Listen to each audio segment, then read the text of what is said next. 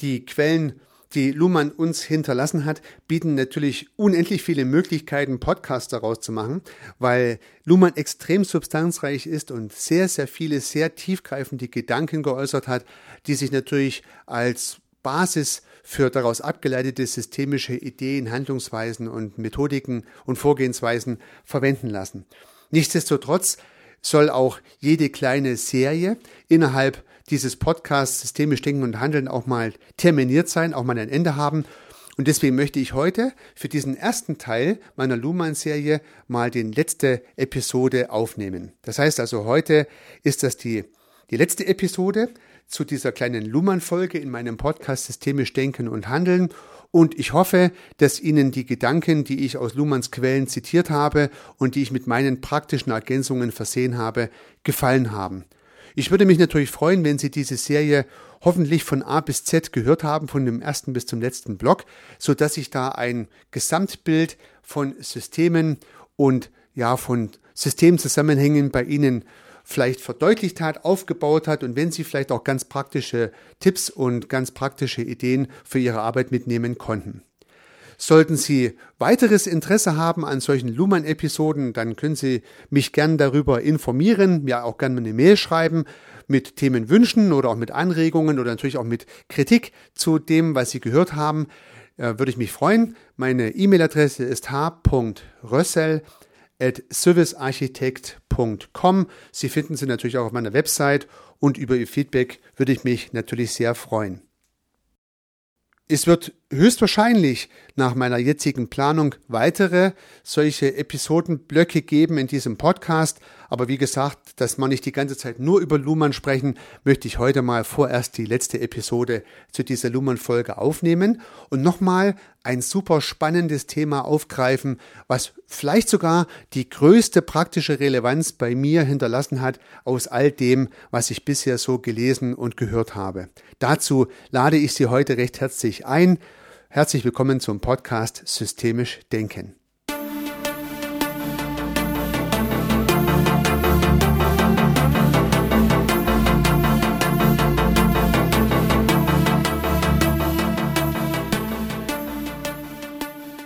Ja, nun haben wir uns ja in dieser Luhmann Folge im Podcast Systemisch Denken und Handeln mit der Definition von Systemen, auch mit der Entstehung von Systemen und von Strukturen in Systemen schon beschäftigt. Und nun ergibt sich aus meiner Perspektive eine weitreichende Erkenntnis, insbesondere aus der Tatsache heraus, dass durch Autopoesis in Systemen Strukturen entstehen. Und diesen Sachverhalt möchte ich aufgreifen und möchte ihn für mich nochmal weitestgehend weiterdenken, um daraus die notwendigen Ableitungen auch für ganz konkrete systemische Maßnahmen, für ganz kon konkretes systemisches Handeln äh, zu beschreiben. Beginnen wir vielleicht nochmal mit einem kleinen Rückblick auf die Frage, wie Systeme entstehen. Und das wurde bereits in der einen oder anderen Episode beleuchtet. Das heißt, in einem sozialen System haben wir ja die Autopoesis vorliegen, das heißt anschlussfähige Kommunikation. Das heißt also, es erfolgt eine anschlussfähige Kommunikation mit Hilfe von Sprache. Und diese anschlussfähige Kommunikation erreicht teilweise gewisse Komplexitäten, immer dann, wenn Kommunikationspartner und Kommunikationsbeziehungen das Maß der Komplexität übersteigen, die das System bewältigen kann. Dann bildet das System Strukturen, man könnte auch sagen Subsysteme, bildet Subsysteme aus und bildet damit Strukturen, die die Kommunikation wieder leichter ermöglichen, die Autopoese sozusagen am Leben halten. Das ist ja der Sinn und Zweck der Systeme und darum machen die Systeme das ja auch. So, das heißt von innen heraus, von selbst heraus, haben Systeme das Interesse, Komplexität zu reduzieren, um damit Kommunikation besser zu ermöglichen. Sie bilden also Strukturen, die Kommunikations Vorgänge reglementieren. So könnte man das sagen. Und das haben wir ja auch in einer Episode schon mal ein bisschen beleuchtet. Beispielsweise entstehen dadurch Hierarchien oder gewisse Abhängigkeiten in der Kommunikation oder gewisse Meldewege in der Kommunikation. Letztendlich sorgen diese Strukturen dafür, dass nicht alle Kommunikationspartner mit allen Kommunikationspartnern über alles reden, sondern dass gewisse Leute zu gewissen Zeitpunkten mit gewissen Leuten über gewisse Dinge reden. Und dadurch wird die Kommunikation strukturiert und damit hat die Organisation dann in diesem Falle die Möglichkeit, eine höhere Komplexität zu bewältigen. Und dadurch können Organisationen entstehen, die nicht nur 10 oder 20, sondern auch Hunderte, Tausende, Zehntausende oder Millionen Teilnehmer haben. Ohne die Strukturierung der Kommunikation würden ja solche sozialen Systeme gar nicht funktionieren können. Und deswegen haben wir ja auch sehr durchstrukturierte, sehr differenzierte, sehr ausdifferenzierte Subsysteme, die wir in unseren Organisationen und Gesellschaften vorfinden. Soweit, so gut. Die Kernmessage ist, diese Strukturen entstehen in den Organisationen, in den Systemen selbst. Sie werden nicht von außen hineingegeben. Also man würde vielleicht im Management durch sagen, sie entstehen bottom-up.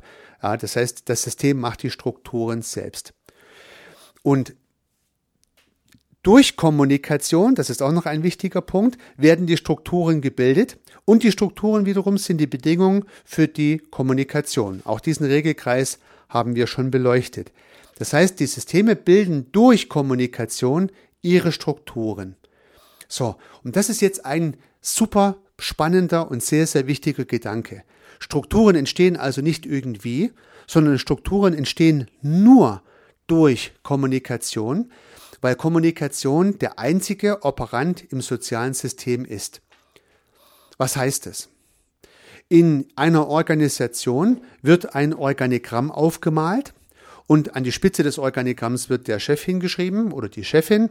Auf der nächsten Ebene wird die erste und die zweite und die dritte Führungsebene angetragen und dann unten werden die Teammitglieder, die Mitarbeitenden, die Mitarbeiter und so weiter werden auf der unteren Ebene so visualisiert. Also man hat so ein Pyramidenorganigramm entwickelt und hat die Namen hingeschrieben und nun ist das Organigramm fertig.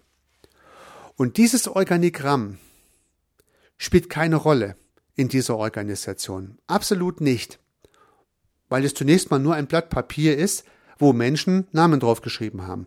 Und dieses Blatt Papier ist zunächst mal nicht in Kommunikation.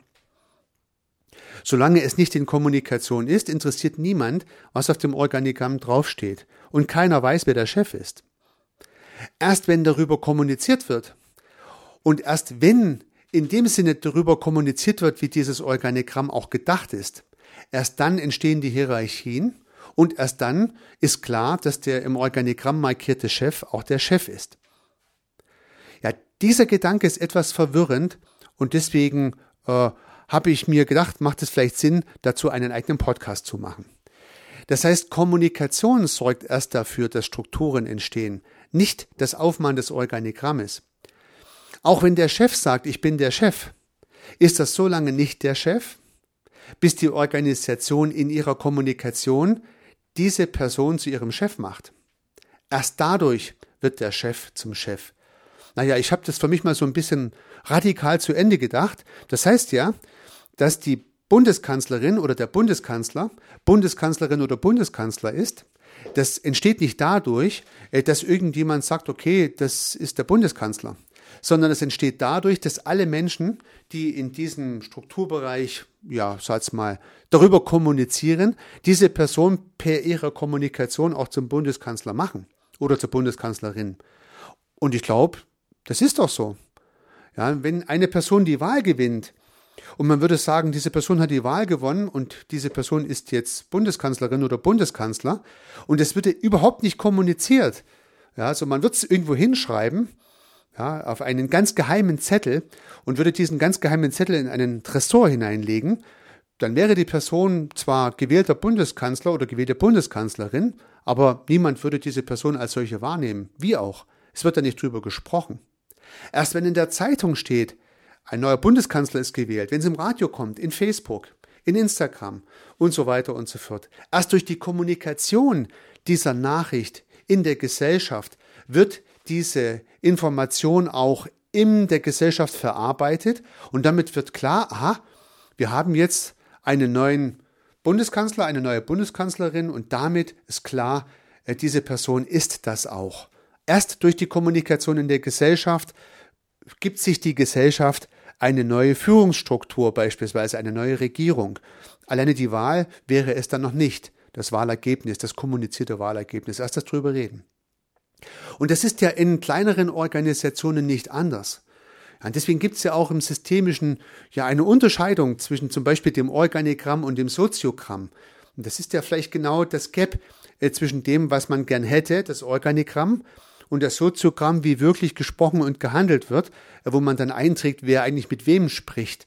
Ja, äh, hoffentlich äh, stimmen die Dinge so halbwegs überein. Es gibt aber auch vielleicht Organisationen, wo das vollkommen anders abläuft.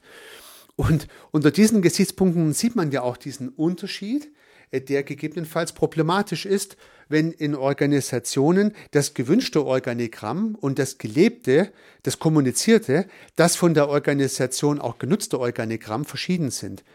Ja, die Leute reden vielleicht gar nicht mit dem Chef, als wäre es der Chef, sondern sie haben eine ganz andere Vertrauensperson und dann gibt es Probleme in solchen Organisationen, wenn also das gedachte Organigramm gar nicht das gelebte Organigramm ist.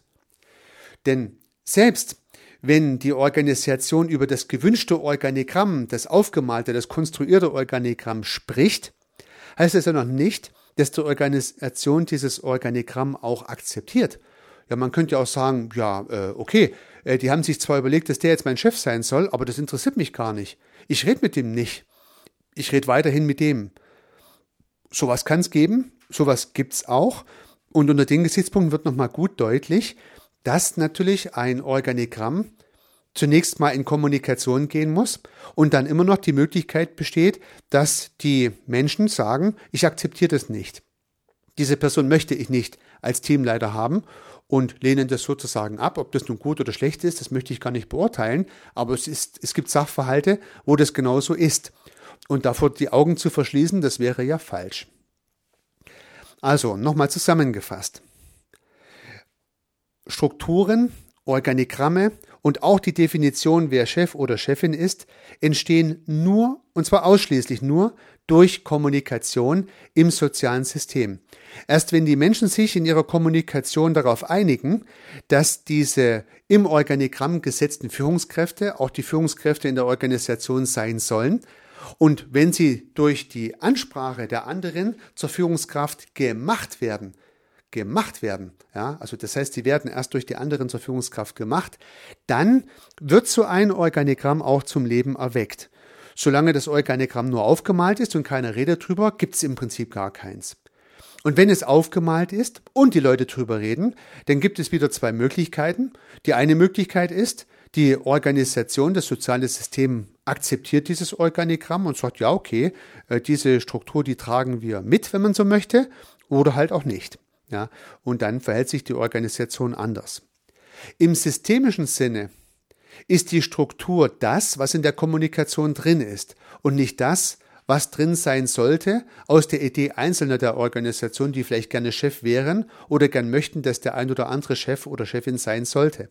Ja, Sie wissen, was ich meine.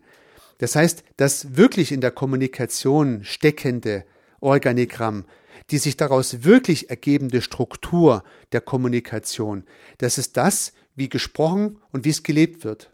Und das kann abweichen von dem, wie es gedacht ist. Und deswegen ist es für uns systemisch Denkende und Handelnde, glaube ich, sehr wichtig, dieses Gap als solches auch zu erkennen. Das heißt, wenn wir in Organisationen zu tun haben oder Organisationen beobachten dürfen, äh, dann ist es wichtig mal zu schauen, ob das, wie es gedacht sein sollte, auch das ist, wie es tatsächlich ist. Und sollten da aus meiner Sicht große Unterschiede zu erkennen sein, dann ist es auf jeden Fall mal ein Punkt, über den man reden müsste. Weil, ja, das gibt ja dann schon ein gewisses Konfliktpotenzial. So, liebe Zuhörerin, lieber Zuhörer, nun hoffe ich, dass ich mit diesem letzten Gedanken zum Thema Luhmann nochmal einen sehr praktischen Aspekt einbringen konnte. Für mich ist er extrem wichtig, weil dadurch wird mir klar, dass alles, was ich von einer Organisation wünsche, was ich mir wünsche, was da drin passiert, nur dann passieren kann, wenn über diesen Sachverhalt in dieser Organisation gesprochen wird. Meine Aufgabe als systemischer Prozessbegleiter, Berater, Coach, was auch immer, muss es daher sein, gewisse Gedanken, gewisse Interventionen in Kommunikation zu bringen. Denn solange die Organisation nicht darüber spricht, oder die Familie nicht darüber spricht, oder das Team nicht darüber spricht, oder die Gesellschaft nicht darüber spricht, wird sich auch nichts ändern. Ja, so im großen gesellschaftlichen Rahmen kann man das ganz gut beobachten. Wir hatten verschiedene Krisen immer wieder gerade, die beobachtet werden können, aber eine ist die Klimakrise und durch diverse Interventionen von einzelnen Menschen ist dieses Thema mit einmal extrem präsent in der Kommunikation und dadurch ändern sich gewisse Dinge. Ja, dadurch ändern sich gewisse Dinge. Solange keiner drüber geredet hat, war diese Klimakrise übrigens trotzdem da. Einige wenige Rufer waren auch da. Die haben gesagt, schaut doch mal auf diese Klimakrise. Die meisten Menschen haben aber nicht danach geschaut. Man hat nicht darüber gesprochen und darum hat sich auch nichts ändern können an den Strukturen beispielsweise der Gesellschaft. Dann wurden einige Leute mit einem Mal gehört und eine virale, äh, eine virale Verbreitung dieses Klimaschutzgedankens fand statt. Ganz viele Leute haben sich mit einmal darüber, darüber geäußert, über dieses Thema. Und nun gibt es Menschen, die diesem Thema extrem zugewandt äh, sind und darüber kommunizieren. Und es gibt tatsächlich auch Menschen, die dieses Thema nun ganz anders sehen und abgewandt darüber diskutieren. Aber trotzdem, es ist in Kommunikation, man redet drüber, die Menschen tauschen sich aus und dadurch können überhaupt erstmal Lösungen gefunden werden und dadurch kann sich überhaupt erstmal was ändern. Das heißt also, die Bedingung, dass sich was ändern kann, ist, dass darüber gesprochen wird. Und genauso können wir im das kann man im Großen beobachten, beispielsweise Klimakrise, und auch im Kleinen kann man das beobachten. Das heißt, wenn ich in meinem Team eine Krisensituation ausmache als einzelner Mensch und sage, wir haben hier irgendwie eine Krise, aber kein anderer im Team sieht das so, keine redet drüber, ja, dann lässt sich darüber auch nicht groß äh, weiter diskutieren. Erst wenn eine gewisse Anzahl von Kommunikation stattfindet zu diesem Thema, lassen sich aus dieser Situation heraus Strukturen ändern, Veränderungen vollziehen und letztendlich ja Dinge einfach auch anpacken.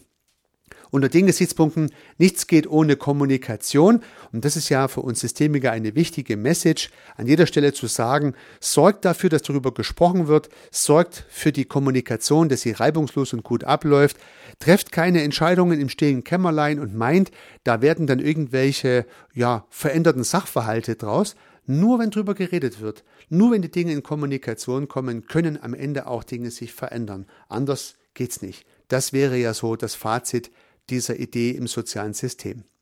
Ja, wie gesagt, ich würde mich freuen, wenn Sie meine Gedanken mittragen, wenn Sie vielleicht auch diesen radikalen Gedanken für sich mitnehmen können. Vielleicht hatten Sie ihn vorher schon, dann haben Sie vielleicht eine Bestätigung an der Stelle. Vielleicht haben Sie da jetzt auch die ein oder andere zusätzliche Idee mitnehmen können. Das würde mich freuen. Es würde mich allgemein freuen, wenn Sie mit systemischem Denken und Handeln erfolgreich weiter agieren. Seien Sie erfolgreich dabei, unternehmen Sie was. Ihr Heiko Rössel.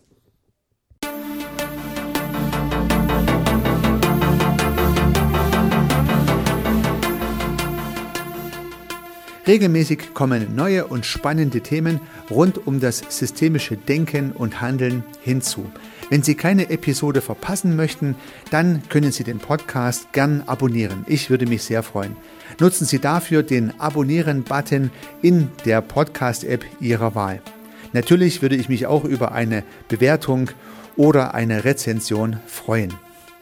Alternativ und ergänzend zu dem, was Sie hier gehört haben, möchte ich Ihnen meinen Podcast Service Architekt empfehlen. In diesem Podcast geht es um die Anwendung systemischer Gedanken und Methoden für die Beratung von Dienstleistungen und Service-Providern. Vielleicht kann Ihnen auch dieser Podcast weiterhelfen. Sie finden ihn in den einschlägigen Plattformen, aber auch auf meiner Website unter www.servicearchitekt.com/podcast. Vielen Dank für Ihr Zuhören. Ich freue mich aufs nächste Mal. Ihr Heiko Rössel.